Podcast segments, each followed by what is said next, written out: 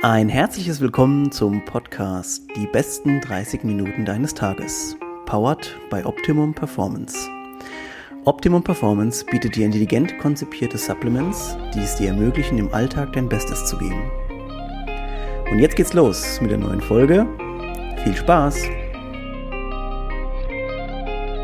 Alright, also ja, wir okay. starten rein in die neue Folge. Ähm, heute ist ein guter Tag. Ähm, erstens mal draußen ist eigentlich recht schönes Wetter. Eine äh, schöne Frau sitzt auch gegenüber. Also im Prinzip kann hier äh, nichts mehr schiefgehen heute. Und äh, somit begrüße ich euch zur neuen Folge. Und ähm, gegenüber von mir sitzt heute Lena Hirschmann aus Passau. Hallo Lena. Hallo, danke für die Einladung also ich habe es vorhin schon mal gesagt, du bist ja schon lange auf meiner Liste gewesen, dann ist irgendwie die Liste verschwunden. und jetzt bist du wieder aufgetaucht und da bin ich sehr, sehr happy drüber, weil du ja auch schon, äh, sagen wir mal, in, in manchen Szenen oder Sphären auf jeden Fall ein Name bist, den man schon mal gehört hat. Und deswegen finde ich es jetzt echt ganz super, dass wir mal die Möglichkeit haben, miteinander zu quatschen. Ich habe auch festgestellt, dass wir ein paar Gemeinsamkeiten haben, also wir kommen wirklich aus dem Sport, wir sind im Sport verankert, beide Sport studiert. Ähm, also wir können da immer ein bisschen was über, äh, über ein bisschen was reden. Aber Lena, erzähl erstmal so ein bisschen was über dich, so ein paar Eckpunkte, dass wir wissen, mit wem wir es hier zu tun haben. Ja, hi, also ich bin Lena.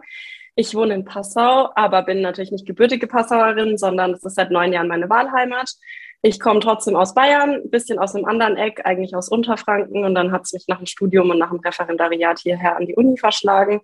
Ich bin seit ähm, fast neun Jahren jetzt Dozentin an der Uni für Sport und unterrichte quasi angehende Sportstudenten.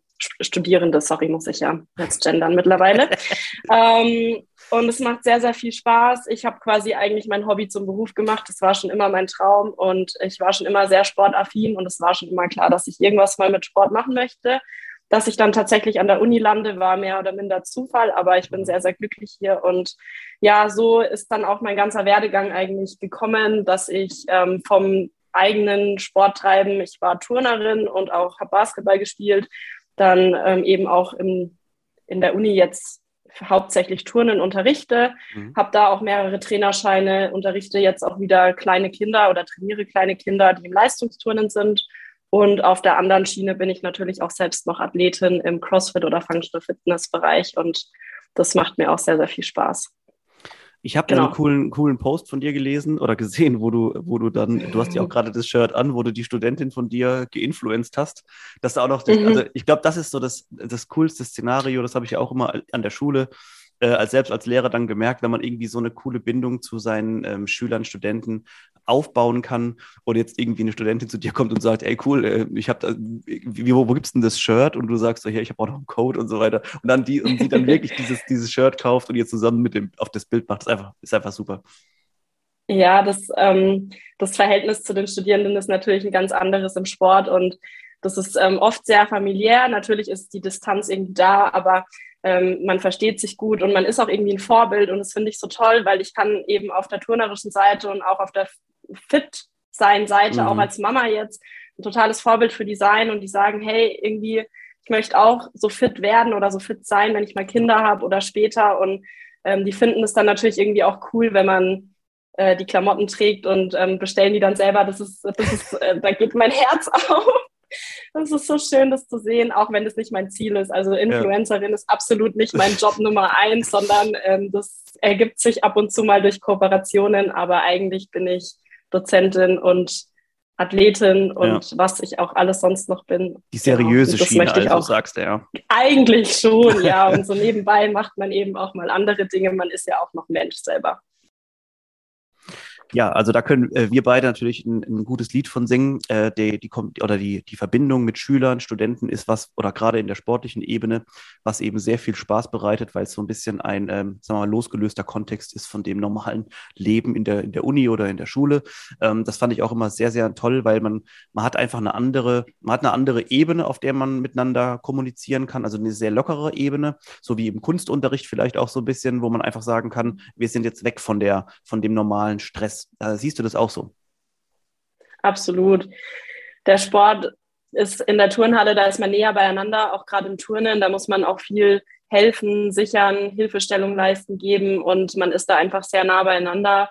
Und das Verhältnis ist dann natürlich ein viel engeres. Und auch in Passau gerade ist das Sport ähm, ein sehr kleiner Bereich. Wir haben nicht mhm. so viele Studenten. Also vom Hauptfach haben wir meistens so um die 30 plus minus, würde ich sagen, Krass. manchmal auch 40. Mhm. Und da kennst du halt wirklich jeden das ist echt persönlich. Sehr familiär, ne? ja. Und das ist toll. Also ja. wenn du auch wirklich weißt sofort, wie die heißen, auch wo die herkommen, man tauscht sich da auch ganz anders aus und das ist irgendwie ein ganz schönes Verhältnis.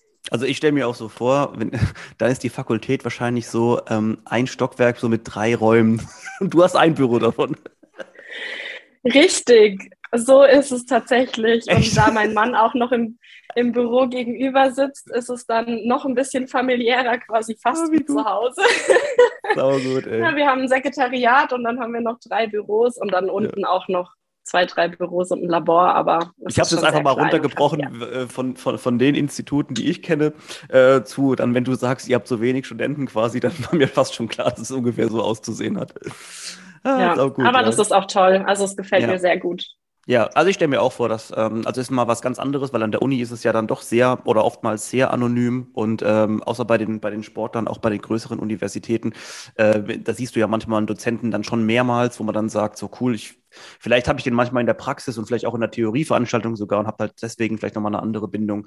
Aber ich denke schon, dass auch für uns jetzt als, als Lehrende oder für mich jetzt als ehemals Lehrender fast schon, schon ein bisschen traurig, äh, dann mhm. schon wichtig ist, dass wir auch so ein bisschen diese, diese Zugänglichkeit vermitteln, dass man also mit uns, mit uns sprechen kann, äh, weil wir sind ja auch, wie du eben schon gesagt hast, äh, Menschen. Wir sind also, wir sind Leute, die sich auch kümmern um andere und die natürlich auch da ähm, äh, Gefühle reinstecken auch, und emotional auch bei unserer, bei unserem Job dabei sind. Ne? Also das, ich glaube, das darf man auch nicht vergessen und es geht dir bestimmt auch so. Die Leute denken immer, das ist so, oder ich sage oftmals auch zu Leuten, die eine Lehre ist jetzt nicht so, dass du sagst, ja, das ist so ein Job und nicht geheim. So, du bist Lehrer oder als Dozent bist du so 100 Prozent des Tages. Meistens. Also man ist ja in der Uni oder auch in der Schule oder auch wenn ich coache und jetzt ähm, Klienten habe sozusagen, dann ist da immer der Mensch dahinter. Das ist nicht einfach eine Nummer und ich, das ist mir auch sehr, sehr wichtig, auch manchmal die persönlichen Geschichten von Leuten zu erfahren und bisschen hinter die Kulissen zu schauen. Das war mir schon immer wichtig. Meine Mama ist übrigens auch Lehrerin und mhm. die war auch schon immer so, dass sie auch immer so das Schülerwohl am, das ist ihr sehr am Herzen gele gelegen und das habe ich immer mitbekommen und das fand ich immer toll an ihr. Das habe ich bewundert, dass sie das gemacht hat.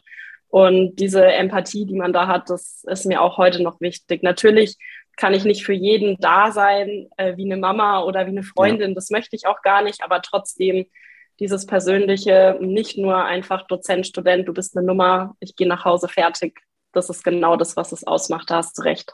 Ich, ich habe auch oftmals mit, mit, wenn man sich mit Bekannten drüber unterhält, äh, gesagt, dass man das einfach nicht vergleichen kann so, das ist kein normaler Job. Das ist also wie, oder, also nicht, dass ein anderer Job mehr wert wäre oder weniger, aber das ist so, man ist einfach, wie gesagt, man ist das 100 Prozent am Tag. Ähm, man, man möchte auch den Leuten äh, für die da sein oder auch wenn es da mal Fragen gibt, äh, Telefonate, Eltern oder wie auch immer, oder in deinem Fall abends noch Mails beantworten. Das sind alles so Sachen, die mhm. macht man halt einfach, weil man, man, man ist von, von Grund auf, glaube ich, dafür irgendwie bereit, für die Leute auch so sein, sein Leben auch so ein bisschen aufzuopfern. Ne? Vielleicht ähm, äh, stellen wir dem Ganzen jetzt noch eine Frage an, die ich mir eigentlich für später auch ein bisschen aufgeschrieben habe, aber ich glaube, das passt so ganz gut rein momentan. Ähm, jetzt ist es ja schon ein bisschen her, dass wir zwei studiert haben, also ein bisschen, ein bisschen, ein paar Jährchen. Und ähm, ich weiß nicht, wie es bei dir war, aber so die Entwicklung der Sportwissenschaften, als ich, ich weiß noch, dass es eher so mal ein Thema, also ich weiß noch, in unserer Einführungsveranstaltung gab es so einen riesen Baum, wo es so hieß, so welche Nischen kann man jetzt gehen. Also mittlerweile hat sich ja mhm. glücklicherweise ein bisschen geändert. Wie siehst du so die Entwicklung der, der Sportwissenschaften jetzt im, im, im Kontext Deutschland? Das ist auf jeden Fall ein stetig wachsendes Feld. Ähm, es hat sich super viel getan, nicht nur in der Lehre, sondern auch in der Forschung, wobei ich jetzt eher nicht im Forschungsbereich tätig bin, aber natürlich bekommt man das mit. Es haben andere Branchen einen viel höheren Stellenwert. Ich finde auch gerade ähm, alles, was so in die psychische Richtung geht, hat einen viel höheren Stellenwert bekommen. Und man betrachtet, finde ich, die Leute oder Athleten auch viel differenzierter mhm. jetzt, also mit viel mehr Bereichen, nicht nur du kannst es oder du kannst es nicht, sondern was ist eigentlich der Hintergrund für XY, warum funktioniert jemand so. Das ist, was mir auffällt. Mir, ist, mir fällt auch auf, dass ähm, viel mehr so in Richtung ähm, Frauen und auch weiblicher Zyklus ähm, geforscht wird und dass das Themenfeld auch viel interessanter wird für viele Bereiche. Ja. Ich merke auch, dass meine Studenten da sehr interessiert dafür sind, auch im Thema Ernährung. das kriegt einen hohen Stellenwert. Und ich finde, bei uns jetzt im Lehramtsbereich hat sich wahrscheinlich ja teilweise was getan, weil ich meine, die Schule an sich bleibt ähnlich. Die Lehrpläne verändern sich natürlich. Ja. Die Kompetenzorientierung ist eine andere jetzt ähm, mhm. als früher im Lehrplan. Natürlich muss man darauf reagieren und ähm, das ist ein stetig wachsendes Feld. Und ich glaube, bei mir sieht keine Stunde aus wie eine von letztem Jahr, sondern das ist ja. jedes Jahr einfach wieder mit Erfahrungen gespickt und das ist das Schöne daran. Es entwickelt sich ständig weiter. Ich glaube auch, dass man ähm, also diese, diese normalen Praxispläne, die man sich da manchmal geschrieben hat oder Stundenverläufe, die man, das, das ist nicht mehr so, dass man jetzt sagt, so ja, ich, ich, ich trage das Ding jetzt mit mir rum und guck mal genau fünf Minuten für da, zehn Minuten für da. Das ist mittlerweile sehr viel flexibler geworden, habe ich das Gefühl, auch gerade weil eben Menschen miteinander arbeiten und du dann nicht immer sagen kannst, ah ja, ähm, ich muss das aber in fünf Minuten weitermachen mit dem nächsten Themenkomplex. Das kennen wir ja alle aus der Praxis auch, dass das sowas äh, schwer mittlerweile funktioniert. Und ich find, bin sehr froh, dass du das auch so siehst, ähm, dass auch viel mehr Leute jetzt immer wieder, die jetzt die Schule beenden, sagen, hey komm, wir gehen tatsächlich jetzt mal ähm, in, ins Sportstudium. Das war ja früher so, so, oh Gott, nein, was macht man denn damit und so. Und dass das jetzt der Themen oder dass das der Bereich sich geöffnet hat, auch in, in verschiedene Richtungen, ähm, ist toll. Auf der anderen Seite finde ich, es ist fast schon wieder auch tragisch, dass wir jetzt erst in diese Richtung mit Psychologie mehr und Ernährung gehen. In Amerika lachen die sich wahrscheinlich tot. Äh, das ist für die schon äh, relativ normal. Wir ziehen da jetzt halt ein bisschen nach. Ja, was ja auch schon lange Thema ist, apropos Amerika, ist ähm, der Ganztag und der bewegte mhm. Ganztag. Natürlich versucht da Deutschland immer so ein bisschen drauf zu reagieren, aber ich finde persönlich, viele Konzepte sind schön auf dem Papier, aber die mhm. Umsetzung ist immer noch nicht gut. Ich meine, die Schüler sind teilweise viel länger in der Schule als früher und die Bewegung kommt oft zu kurz und auch der Sportunterricht an sich kommt zu kurz. Und natürlich, wie gesagt, in der Lehre, man versucht immer neu zu reagieren und wir müssen uns auch auf die neuen Situationen in den Schulen einstellen und auch auf die neue Schülerschaft, auf neue Generationen, die jetzt auch anders sind als die früher. Ja, und das ist teilweise sehr schwierig, da den Spagat zu schaffen, wie ich finde. Aber wir geben mhm. natürlich unser Bestes. Apropos Kinder, äh, du bist ja jetzt auch Mutti und äh, hast zwei kleine Kinder mhm. mit fünf und sieben, wenn ich das richtig in, in Erinnerung habe. Ähm, wie wichtig ja. ist dir denn jetzt, also ich, du stehst jetzt oder seid ja bestimmt gerade unmittelbar, beziehungsweise habt schon die Entscheidung getroffen, in welche Grundschule und so weiter es geht und ähm, inwiefern macht sich das bei mir, bei dir jetzt schon bemerkbar, dass du so auch vielleicht auf die sportliche Seite guckst und so guckst, so was machen die denn da in Sport? Wer, wer macht denn da Sport? Macht, ist schon so? Ja, total. Mein Sohn geht in die zweite Klasse, meine Tochter ist noch nicht in der Schule. Mhm. Ähm, die ist ja fünf, aber ich schaue schon sehr genau, was die, was die machen in der Grundschule. Und ich finde das aber sehr interessant, weil selbst habe ich Lehramt Gymnasium studiert mhm. und hatte nie einen Einblick, was in der Grundschule tatsächlich passiert. Und für mich ist das jetzt wirklich nochmal eine Bereicherung, auch zu sehen, wie arbeiten eigentlich die Lehrkräfte an der Grundschule. Womit kann ich dann später wieder arbeiten am Gymnasium und was bringe ich da jetzt auch meinen Studierenden bei? Ja das ist sehr, sehr schön zu sehen. Und im Sportunterricht, ich schaue schon, was machen die? Ich lasse mir das erzählen. Wir haben jetzt auch dafür gesorgt, dass ähm, Studenten von mir helfen im Schwimmunterricht, weil der wäre sonst ausgefallen. Mhm. Und das ist natürlich toll, wenn man da so ein paar Connections hat und viele freiwillige Helfer, die jetzt da auch mitgehen in den Schwimmunterricht, weil der Schwimmunterricht liegt mir persönlich sehr am Herzen, dass die mhm. Kinder schwimmen lernen. Ja. Das ist durch Corona jetzt alles ähm, sehr stark hinten runtergefallen. Und auch der Sportunterricht ist während Corona natürlich viel zu kurz gekommen. Ja. Das wurde alles verboten. Ich habe das mitbekommen im Praktikum. Leute, die im Sportpraktikum machen wollten, die waren nie in der Turnhalle. Ja. Also das ist einfach nicht gewesen, ja. nicht erlaubt gewesen. Ja, und deswegen ist mir das schon wichtig, aber ich glaube, die Lehrkräfte an unserer Schule oder an der Schule von meinem Sohn machen da einen ganz guten Job. Ja, also ich, ähm, äh, da muss ich kurz einsteigen, nämlich gerade, weil äh, tatsächlich ist es so gewesen, dass ich es so schrecklich fand, dass eigentlich der Themenbereich, der wichtig gewesen wäre, jetzt auch für die Kids, also allein schon aus mentaler Sicht, dass man jetzt mhm. sagt, wir haben da ja auch Alternativkonzepte schon entwickelt. Ne? Wir haben ja schon gesagt, wir können rausgehen, wir können auch im November nochmal rausgehen auf den Sportplatz und so weiter, wo so viel Platz ist und so weiter. Und dass es am Ende dann teilweise ich im Schulhof die Frisbees geworfen habe oder irgendwie den Spaziergang versucht habe, in verschiedenen Phasen durchzuziehen mit verschiedenen äh, Intensitäten. Hm, also das war jetzt natürlich nicht so optimal, aber ähm, da, ist natürlich schon, also auch so ein bisschen die Verschiebung der, der Prioritäten merkt man natürlich dann schon. Äh, war immer ein bisschen traurig als Sportlehrer oder auch bei dir als bestimmt auch, wenn man gemerkt hat, so ja, okay, das ist so das Letzte, was eigentlich wichtig ist. Ähm, ja, das war immer ein bisschen schwierig. Aber mich ähm, mich hat auf jeden Fall interessiert, dass du jetzt natürlich auch mit eigenen Kindern schon ein bisschen ähm, so diesen, diesen, diesen Blick hast in, in, was machen jetzt eigentlich die Sportlehrkräfte auch. Ist ja bestimmt auch was, was man immer mitnehmen kann. Ähm, mhm. Wird sich auch, glaube ich, so relativ gut mit dem Themenbereich, wo ich dich noch drüber fragen wollte, ähm, ähm, anstecken. Und zwar, äh, du hast Kinder, du hast, du machst auch Training in der Box. Ähm, Gibt es eine, gibt's eine Gruppe, die du am liebsten eigentlich so trainierst, von der Alters, von der Altersstruktur? Mm, gute Frage. Also eigentlich nicht am liebsten, weil ich finde, jede Struktur hat so seine Pluspunkte.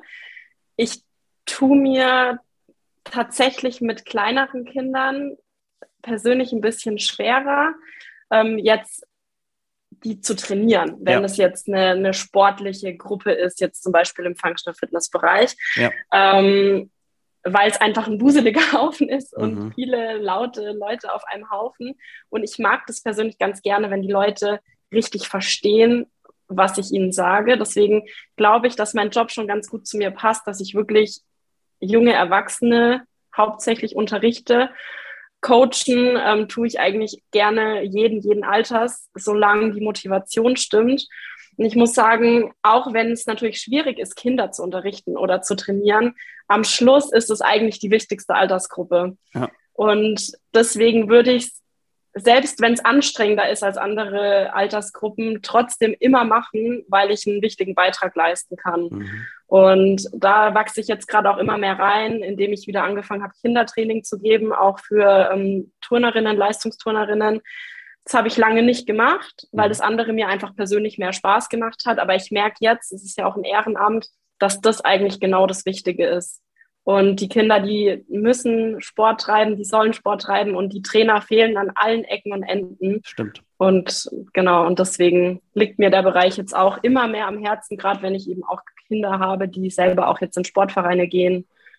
Und es ist toll, was die Leute da für eine Arbeit leisten. Und deswegen werde ich mich da jetzt auch mehr reinhängen noch in den Bereich.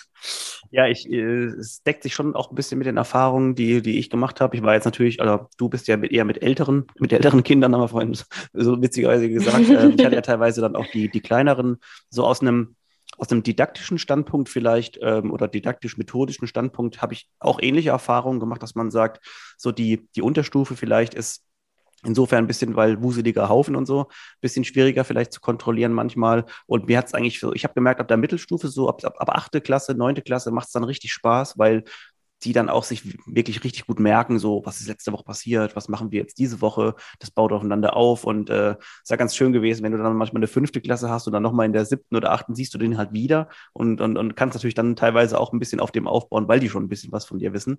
Und ähm, mhm. ja, also es ist ganz interessant zu sehen, wie quasi die verschiedenen Entwicklungen sind oder das ist auch das ist nämlich mein Punkt eigentlich. Das ist irgendwann wirklich sehr speziell. Ich habe das Gefühl, momentan sind es gibt so Lehrende. So. Und dann bist du in verschiedene Gruppen unterteilt, altersmäßig. Und es muss irgendwann auch mal Spezialisten geben für, für, für Kindertraining in den Vereinen oder in den, in den Bundes- oder Olympiastützpunkten sieht man das ja schon. Da ist ja ganz klar, dass Leute, äh, gewisse Leute immer eben die kleineren haben, weil sie damit eben besser auch vielleicht gerade mhm. methodisch ähm, vorgehen können. Aber ich finde das echt einen ganz interessanten Punkt, wo ich denke, wir haben noch ganz, noch ganz viel Luft nach oben auch, um das zu entwickeln. Also auch an der Schule Lehrkräfte quasi einzusetzen für eher für Unterstufe, eher für Mittelstufe und so. Also da ist ähm, sehr ein interessanter Bereich. Ähm, und ich wollte dich noch was fragen zu, zu, dein, zu deinem Sport. Jetzt kommen wir dann doch mal noch mal zu dir, mhm. ähm, weil mich das nämlich echt interessiert hat. Ähm, du bist ja leidenschaftliche oder passionierte Turnerin auch schon gewesen. Ähm, der, so der Übertrag oder der, der Übertrag zu CrossFit ist da natürlich irgendwann gekommen, wo du dich bestimmt gefreut hast, so, ah, sehr viele turnerische ja. Elemente, super. Ähm, dann kam ja aber auch noch so die Langhantel und sowas ins Spiel. Hast du da vorher schon Bewegung, äh, Berührungspunkte mit gehabt oder war das Ding jetzt neu für dich?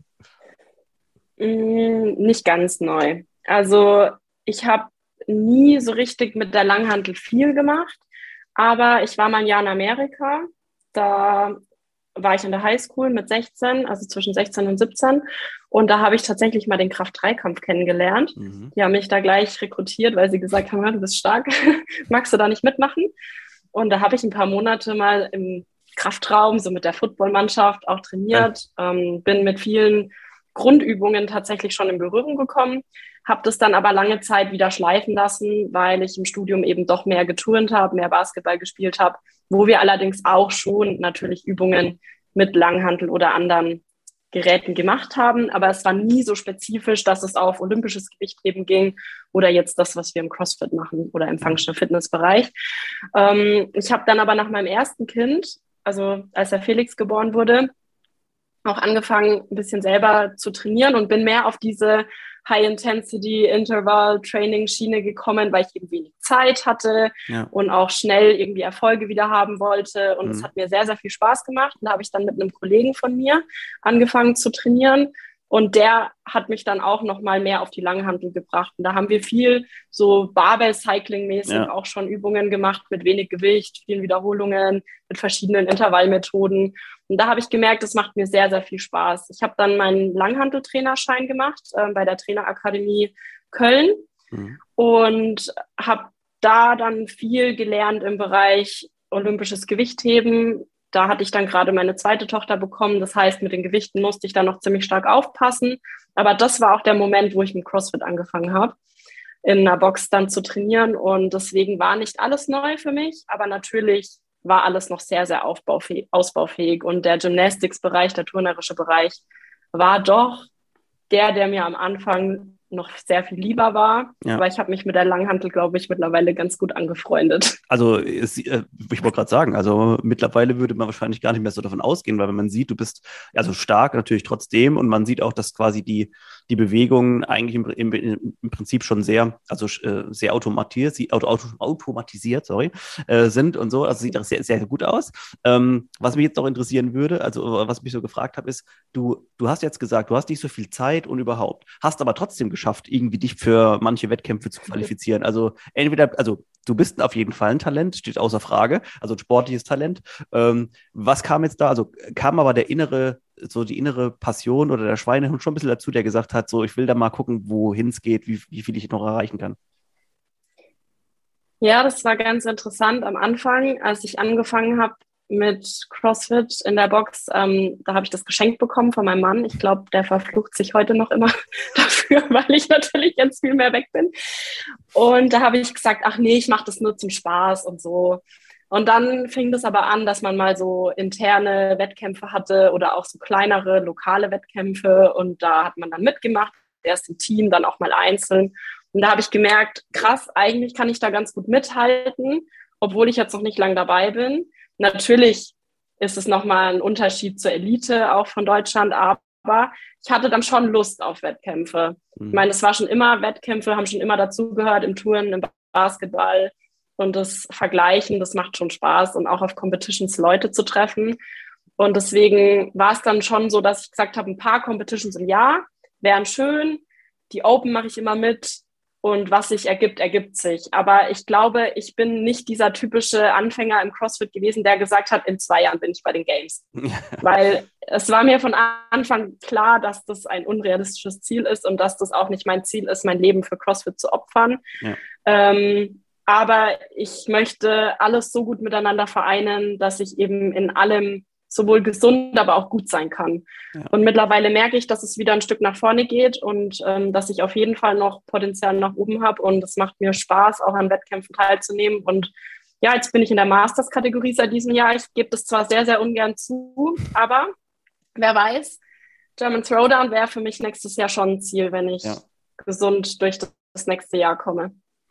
Ja, also ich, ich finde es immer so spannend zu, be, zu beobachten, dass quasi, also der Mann, wie, wie, gesagt, der wird sich wahrscheinlich sehr in den Popo beißen, dass er sich da, da damals dir das geschenkt hat, weil jetzt äh, muss er sich dann um die Kinder kümmern, wenn du mal wieder im Training bist.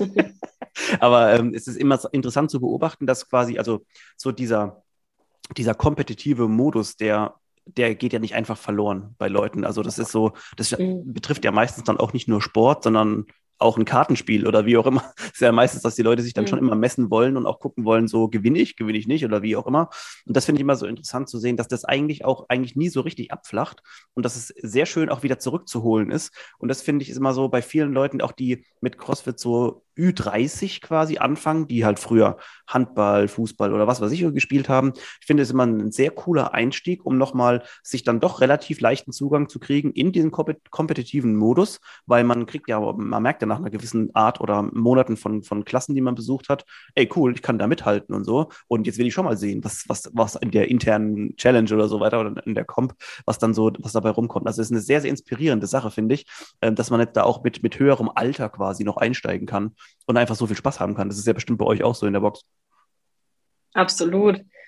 Ich finde, jedes Alter kann einsteigen und für sich mehr oder minder noch was äh, Gutes erreichen. Und klar muss man differenzieren zwischen dem Hobbysportler und dem, der wirklich fast schon profimäßig auf Competitions geht. Ich glaube, ich bin irgendwas dazwischen. Also ich bin weder Profi noch bin ich nur Hobbysportler ich schaue einfach, wie weit ich komme. Und ich glaube, wenn man richtig das Ganze angeht, dann kann man das auch sehr, sehr lange machen. Ja. Weil es ein Sport ist, der eigentlich mit einer vernünftigen Technik und einem vernünftigen Aufbau sehr gut auch bis ins hohe Alter geht, wo man auch verletzungsfrei bleiben kann. Nur leider verletzen sich viele, weil sie halt zu schnell, zu viel und zu technisch unsauber trainieren wahrscheinlich. Ja, und ich versuche da immer, wie gesagt, ähm, eher auf die Gesundheit zu schauen. Natürlich reizt man es auch manchmal aus, wenn man weiß, jetzt habe ich eine Competition, jetzt muss ich Leistung bringen. Aber im Endeffekt ist mir meine Gesundheit doch wichtig und deswegen hoffe ich, dass ich das noch sehr lange machen kann und auch ein bisschen mitmischen kann noch und ein paar. Leute vielleicht auch ärgern kann. Ja, das, ähm, ja ich finde auch, also du hast schon einen richtigen Punkt gesagt, dass es, ähm, also man sieht, finde ich, trotzdem tatsächlich bei, sagen wir mal, bei, diesen, bei diesen Gesundheits-Crossfit-Leuten, die so dieses dreimal die Woche oder so oder zweimal die Woche kommen, sieht man aber doch relativ, finde ich, wenig Verletzungen, außer wenn halt mal technisch vielleicht was wirklich falsch ist. Also im Vergleich dazu, dass jemand jetzt mit, sagen wir mal, mit, mit 35 wieder anfängt, Handball zu spielen oder so, ich, ich, könnt, ich kann garantieren, dass die Leute, dass du viel mehr Verletzungen hast. Der, der halb an, mhm. der, die, die Kapselverletzungen, der gebrochene, der gestauchte Finger da. Also das sind ja alles so Sachen, die, und da finde ich, ist also von der, von der Skalierbarkeit kann man das schon relativ gut machen bei, bei, bei CrossFit, dass man gesund auch das Ganze eben weitermacht und mal und, und, und ja. sehr eben flexibel auch ist. Also das, was du auch gerade gesagt hast, ähm, dass man eben auch viele Leute mitnehmen kann, die, die jetzt einfach wieder, wieder in diese Sportart oder allgemein wieder einsteigen oder überhaupt Sportart machen mit, mit über 30 oder über 40 oder wann auch immer, ähm, ist natürlich eine, eine ganz tolle Sache. Ich muss noch kurz was fragen und zwar, bevor dass ich es nicht ja. vergesse. Und zwar, ich habe so einen tollen Post, weil wir, also ich finde es immer schön, wenn man auch doch schon auch mal ein bisschen Mehrwert noch mitgeben kann ähm, für die Leute, die hier zuhören oder sich diese ganze Folge angetan haben hier. Du hast so einen coolen Post gemacht über, über Food, über, über Ernährung. Da ging es irgendwie drum, so über so Basics, die du zu Hause Hause hast, mit denen du immer was anstellst. Erzähl mal kurz was darüber, weil ich, ich bin mir sicher, es gibt viele Leute, die oftmals die ähm, vor, der, vor der Entscheidung stehen, ja fuck, ich habe jetzt irgendwie nichts da, was soll ich essen? Gib mir mal einen Tipp, was, oder uns mal einen Tipp, was wir da so auf die Schnelle hinzaubern können. Also mir ist es mittlerweile ganz wichtig, dass ich immer was Gesundes daheim habe, was also quasi auch schnell geht und ähm, wo ich aber frisch zubereiten kann, weil ich schon sehr der Meinung bin, dass man ähm, auf natürliche und auch möglichst regionale und saisonale Produkte zurückgreifen sollte. Das heißt, äh, mein Tipp, ich gehe ein bis zweimal die Woche auf den Wochenmarkt, beziehungsweise mein Mann übernimmt das auch manchmal und da kaufen wir viel Gemüse. Wir kaufen immer, also ich esse Fleisch, deswegen kaufen wir auch Fleisch auf dem Wochenmarkt, entweder von einem Geflügelhof oder auch mal Rindfleisch oder ja. was auch immer gerade Sache ist, Rinderhack zum Beispiel. Und vieles davon friere ich ein, dass mhm. ich es zu Hause habe. Und dann kann ich es in der Früh rausholen und mittags zubereiten. Ich habe immer frisches Obst und Gemüse daheim und ich habe auch immer eine Kohlenhydratquelle daheim, wenn ich quasi mehr Kohlenhydrate brauche oder, oder Kartoffeln zum Beispiel oder Reis oder solche Sachen. Und da kann man sich eigentlich super Sachen zaubern, wenn du dann noch eine passierte Tomaten oder eine Sojasauce oder irgendwas ähm, da daheim hast, dann kann man immer variieren und ich finde Ofengemüse oder auch gedämpftes Gemüse, sowas geht immer super, super schnell. Man kann sich einen Rohkostsalat machen, man kann sich einen Salat aus frischen ähm, roten Beeten machen mit ein bisschen Äpfel drin und zum Beispiel auch einem Feta oder ein bisschen Mozzarella oder so. Und ich finde, da kann man schon tolle Sachen zaubern, die sehr, sehr schnell gehen. Also mein Go-To ist eigentlich immer Hähnchen, Gemüse und dann schaue ich, ob ich noch eine Kohlenhydratquelle zusätzlich brauche oder möchte, wie zum mhm. Beispiel Kartoffeln, Schupfnudeln, Reis. ja. ja. Also für Foodtipps. Das variiere ich. Fall. Genau. Lena ist auf jeden Fall auch für, für Foodtipps die richtige Ansprechperson. Ähm, also schaut gerne mal bei ihr vorbei. Ähm, ja, Lena, wir, wir hätten, also ich hätte noch auf jeden Fall genug Sachen zum Weiterquatschen, aber wir wollen es ja auch im, im Rahmen halten. Insofern ja. bedanke ich mich erstmal für deine Zeit, dass du heute da warst. Es war sehr, ein sehr, sehr lockerer, interessanter Talk. Ähm, danke auch fürs Zuhören an alle. Und ähm, wir sehen uns nächste Woche, wenn ihr auch wollt. Und in diesem Sinne, danke nochmal an Lena. Danke an euch fürs Zuhören. Bis dann. Ciao, ciao. Ciao, danke und sehr gerne.